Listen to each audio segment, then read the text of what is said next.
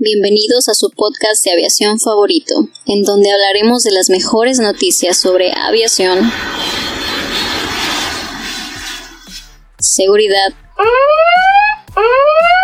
y aeropuertos. Todo esto y más en All In.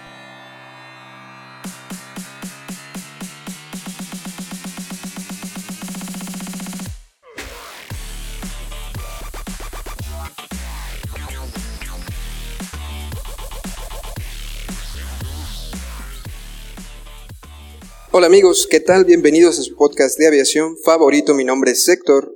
Hoy estamos también transmitiendo desde la Escuela Superior de Aeronáutica de Monterrey en la Avenida Universidad Plaza Andares. Y bueno, eh, el día de hoy eh, me acompaña igual todo el equipo. ¿Cómo estás? Cristian, vamos a empezar contigo. Gracias. Me, me, agarraron con las manos estiradas. No, no, muy bien, Héctor. Eh, muy agradecido con, con, con eh, la escuela que nos está prestando sus instalaciones, que por cierto están bien bonitas, ¿eh? Están muy, muy padres las instalaciones. Chava, ¿tú cómo estás? Estoy impresionantemente bien y además para recordarles a cualquier piloto de Monterrey, si quiere, más bien, si quiere ser piloto, aquí es el lugar donde pueden venir, ¿verdad? Aparte está bien, o sea, la localización llega súper rápido, ¿no? Está en Avenida Universidad, casi llegando a, a Sendero y pues de volada. Y no cobran el estacionamiento. Lo que vale es priceless. este, Jaylee, ¿cómo estás? Hola, súper bien, aquí andamos. Wow. Como Jaylee se está incorporando, va a presentar a Bueno, soy, soy mujer de pocas palabras. Compean, ¿cómo sigues? Hola, ¿qué tal, Jaylee? Muy bien, amigos, bienvenidos, gracias a todos por escucharnos una emisión más. Muy contento de estar aquí nuevamente. Nos da mucho gusto y bueno. Pues parece y, Edson, Edson nos está haciendo señas con la mano. Edson. Hay que pegarnos más el micrófono. Edson está haciendo señas con sus manos, sus manos mágicas. que son mágicas para esta digitalización y esta edición de voz. Edson, eres impresionante. Sí, y tus manos más, Edson. y bueno, Adrián, que parece ser que nos va a acompañar hasta el podcast del jueves o viernes. Sí, a ver si llega. A ver si llega.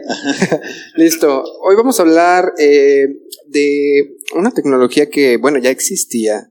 Amigos, ya está siendo realidad. Estamos viendo las primeras piezas de aviones o de aeronaves eh, impresas en 3D. A mí me sorprende bastante. O sea, todavía no son estructurales. Me parece que son piezas para poner adentro en donde van los pasajeros. Supongo que algún no sé, cajón, no, realmente no, no, no, no dice muy bien la nota que no son estructurales, vaya, no, no vienen afuera en la, en la, en la aeronave, en el fuselaje, sino este, son, son piezas de adentro, pero bueno, es un, es un avance, ¿no? Oye, fíjate que, que leyendo la nota, habla de que están imprimiendo eh, le llaman posetas. ¿Qué son las posetas? Son las letrinas, son es el baño. Ah, es neta. Sí, pero, pero vamos a hablar de eso. sí, vamos a hablar de. Hoy, hoy, amigos, vamos a hablar un poco del baño. Del baño. porque, porque hay gente que se sube a los aviones al baño. Me choca. Ya sé. O sea, es un vuelo de una hora y lo primero que hace es subirse al baño.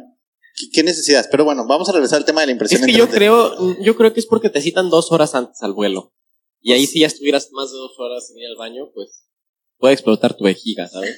Pero, pero, pudiste haber ido al baño antes de subirte al avión, qué necesidad. Pero bueno, está bien, no pasa nada. No, no, no, no, no, a ver, a ver. ¿Preferirías que no fuera al baño y si hiciera pipí y oliera feo? Tenemos aquí a uno de los que va al baño arriba del avión. no, yo nunca he ido al baño. Voy al baño. Oye, pero te acabas de subir al avión. Hacer el baño en el aire es, es otra experiencia. ah, y, hay varios mitos con ir al baño en el aire. Digo, no, no, eso no es el tema, pero.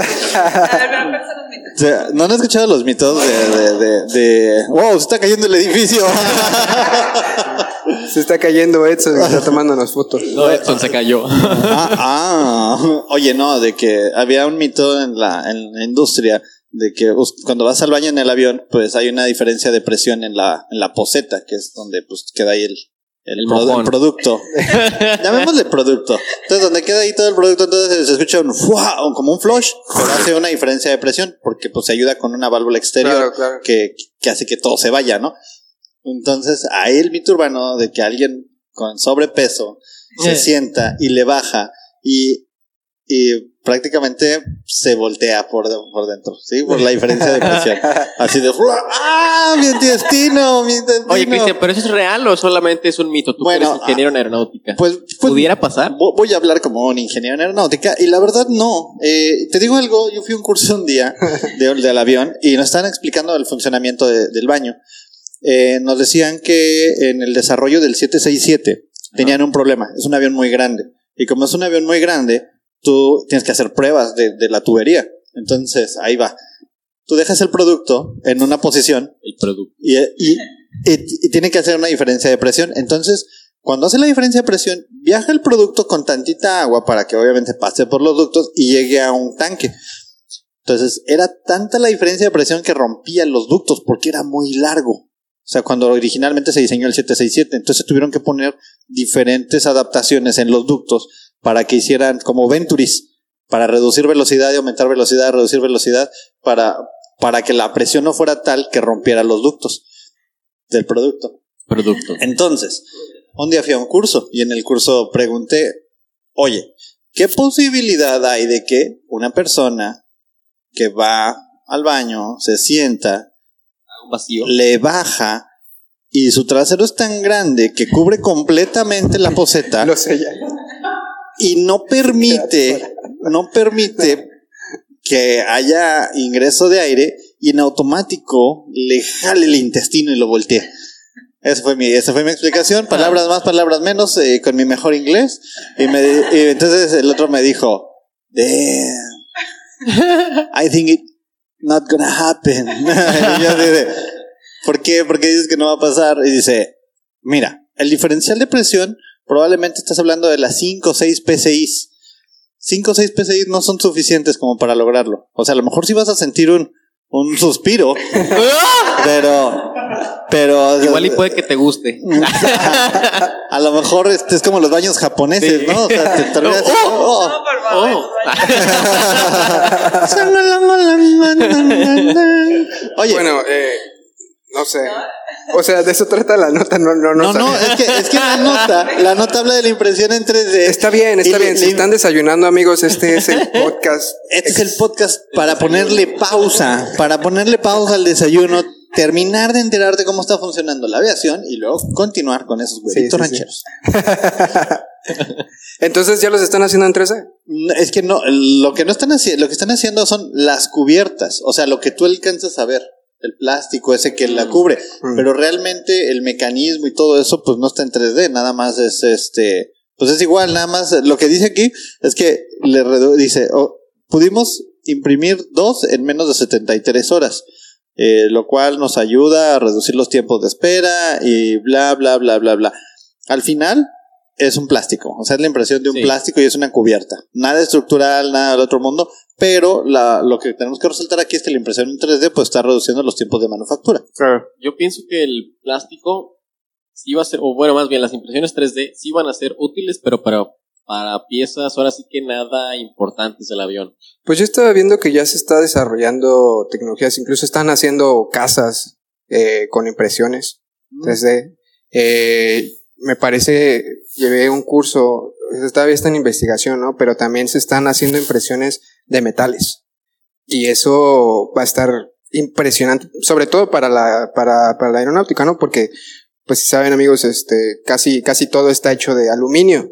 Y si logramos eso, o sea, imagínate, No, pero realmente ya se está haciendo. sí, En el centro de investigaciones, eh, un profesor nos mostró una pieza que estructuralmente, no recuerdo si era de acero, entonces lograron imprimir en aluminio con una reestructuración de la pieza para hacerla más óptima y lograron hacer una impresión en aluminio. Sí. Entonces sí se está haciendo y realmente tiene muchas aplicaciones en la industria, no solo de la Y aviación. reduces costos, reduces tiempos, o sea, Piezas complejas, piezas que son complejísimas por- porque son, son, son ensambles, son ensambles com- muy complejos que para unirlos pues, necesitas muchos procesos. para manufacturarlo simplemente, o sea, es, eh, en- ok, quieres hacer la, estás haciendo un prototipo de una aeronave experimental. Oye, producir este, el fuselaje de esa va a ser complicadísimo y ahí se queda nada más como, como una idea. Pero ya con estas tecnologías realmente las vas a poder hacer, eh, ¿verdad? O sea, realmente ya eh, quitas ese, ese gap o... Pues sí, porque ahora ya vas a poder reducir incluso los mecanismos de, Sí. de lo- los, mecanismos que trae un, un, un, un- un aparato, una válvula, un, o sea, tú puedes imprimir una válvula con varias funciones, incluso que dentro de ella ya existan, no sé, todos los resortes, todo, no, Sí. no la tienes que abrir, o sea, va- va- van a ser completamente productos encapsulados, impresos en y 3D de una pieza. y de una sola pieza. Sí, increíble. Pero bueno, no es solo imprimir en 3D, eso, eso cabe resaltar. También se tiene que realizar ciertos estudios para revisar la, la porosidad de la pieza. Eso Claro. es un factor súper crítico en, en impresiones 3D, en aluminio o en ya piezas estructurales, como lo mencionaba Cristian. De- pero debe de haber como quiera un proceso, digo, si el proceso de calidad debe de estar ahí. Y también, o sea, no, no porque tú produzcas una pieza metálica, ya la puedes usar. Eso pues sabemos que no. O sea, Sí. tienen que tener ciertos Las tratamientos. regulaciones como de ASTM, cumplir con todos eh, pues los requisitos y normas establecidas. ¿no? Sí, y para que eso pase, pues hoy por hoy podemos hacer una pieza que se vea como la esperamos, pero todavía no puede, no, no, no se ha logrado que tenga el funcionamiento esperado. No sé si, no sé si explico ese Sí. punto. O sea, de que físicamente se ve como el dibujo. Ah, sí, oye, pero si le vas a meter 3000 libras de presión de hidráulico, ¿jala? Ah, no, se rompe porque es una impresión en 3D. Bueno, entonces todavía no hemos llegado al punto, ¿no? Claro. Sí, pero en el momento en el que eso pase, los costos se van a abaratar muchísimo y yo creo que va a ser beneficioso para, ¿Tú piensas que sí se van a abaratar? Sí, mucho. Sí, Digo- porque, o sea, pones a una persona ahí a que lo supervise y pues la máquina lo va a hacer todo y es más rápido, o sea, algo que te va, te vas a tardar, no sé, dos semanas en hacerlo, lo haces en tres, cuatro horas. Héctor, el capitalista, Capitalismo. ha hablado. Y a los demás, vámonos a despedirlos. Sí, claro. No, ¿no viste, no viste este Charlie, Charlie la fábrica de Charlie. chocolates? Claro, fue puño de poder. Yeah. Willy Wonka terminó él reparando la máquina, ¿sí, Sí, recuerdas? a su papá, a su papá lo corrieron en una Navidad, estuvo de la horrible y, y lo sustituyeron por una máquina, pero luego el señor fue al Conalep y aprendió a reparar las máquinas. ¿Cuál con Ale? Sí, entonces. Buena eh, referencia, si eres del Conalep, por favor, no te ofendas. No, no, pues el. Conalep es una Oye, profesión para la vida, es una parte Claro, técnica. claro. O, ¿Quién sabe? o O fuiste sea- a un CETIS o a un Cebetis o a un Cecati. Este, a donde quiera que haya sido, amigo. Sí, en esos que te enseñan a reparar máquinas de, de chocolate. Algo técnico. Exígete. Exígete, tú puedes. Si estás allá afuera, te voy a encontrar. De confort. Bueno, este fue Wow. Cristian, tenemos también su número. este, Y su disponible. RFC también, Cebetis. Su coche es de color. Ah, Ah, qué chistoso. Las por placas si, son- por si le quieres ponchar las llantas. Oigan, eh, sí, yo la verdad pensé que íbamos a hablar de algo un poco más interesante. Traímos otro tema, ¿no? Vamos a meterlo de una vez, lo de los drones, o platicamos de eso mañana. No, yo creo que otro día platicamos de. Sí. Hoy no tengo ganas de hablar de drones, tú, chava.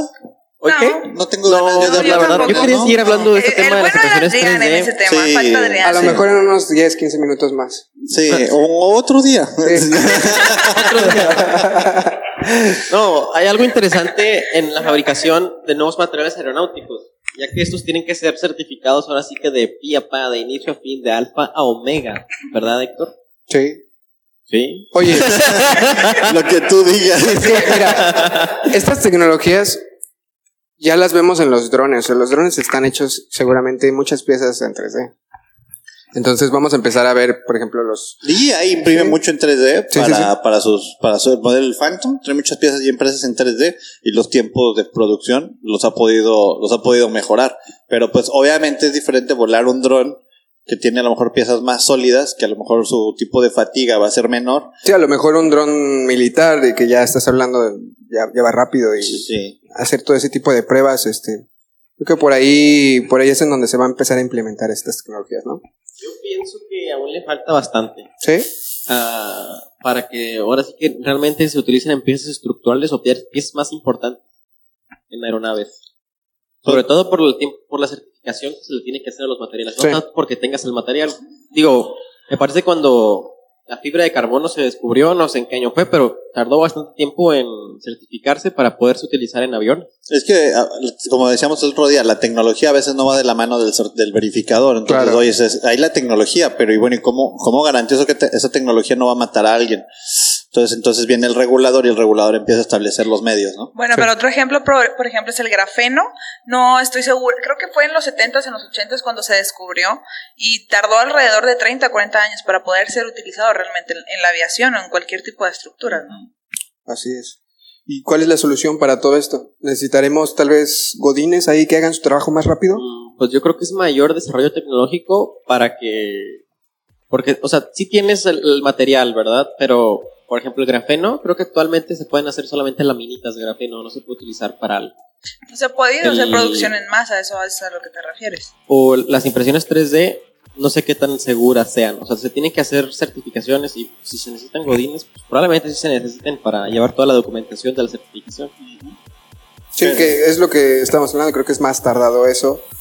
Eh, creo que sí se puede hacer una investigación real en uno, uno o dos años de cuál es este, o, o cómo podemos mejorar este, sobre todo la, la, la pieza, o sea, ya, ya poniendo, poniendo algún esfuerzo en la pieza, o sea, la parte mecánica de, la- de las piezas, todo eso. Es que fa- fabricar la misma Sí. pieza y meterle esfuerzos de todos lados. Sí, Bueno. pero, pero ahí vamos a esperar que, que exista la regulación para, para verlo. Yo no Claro. creo que la veamos, eh, si no son unos 5 o 10 años. Cinco años.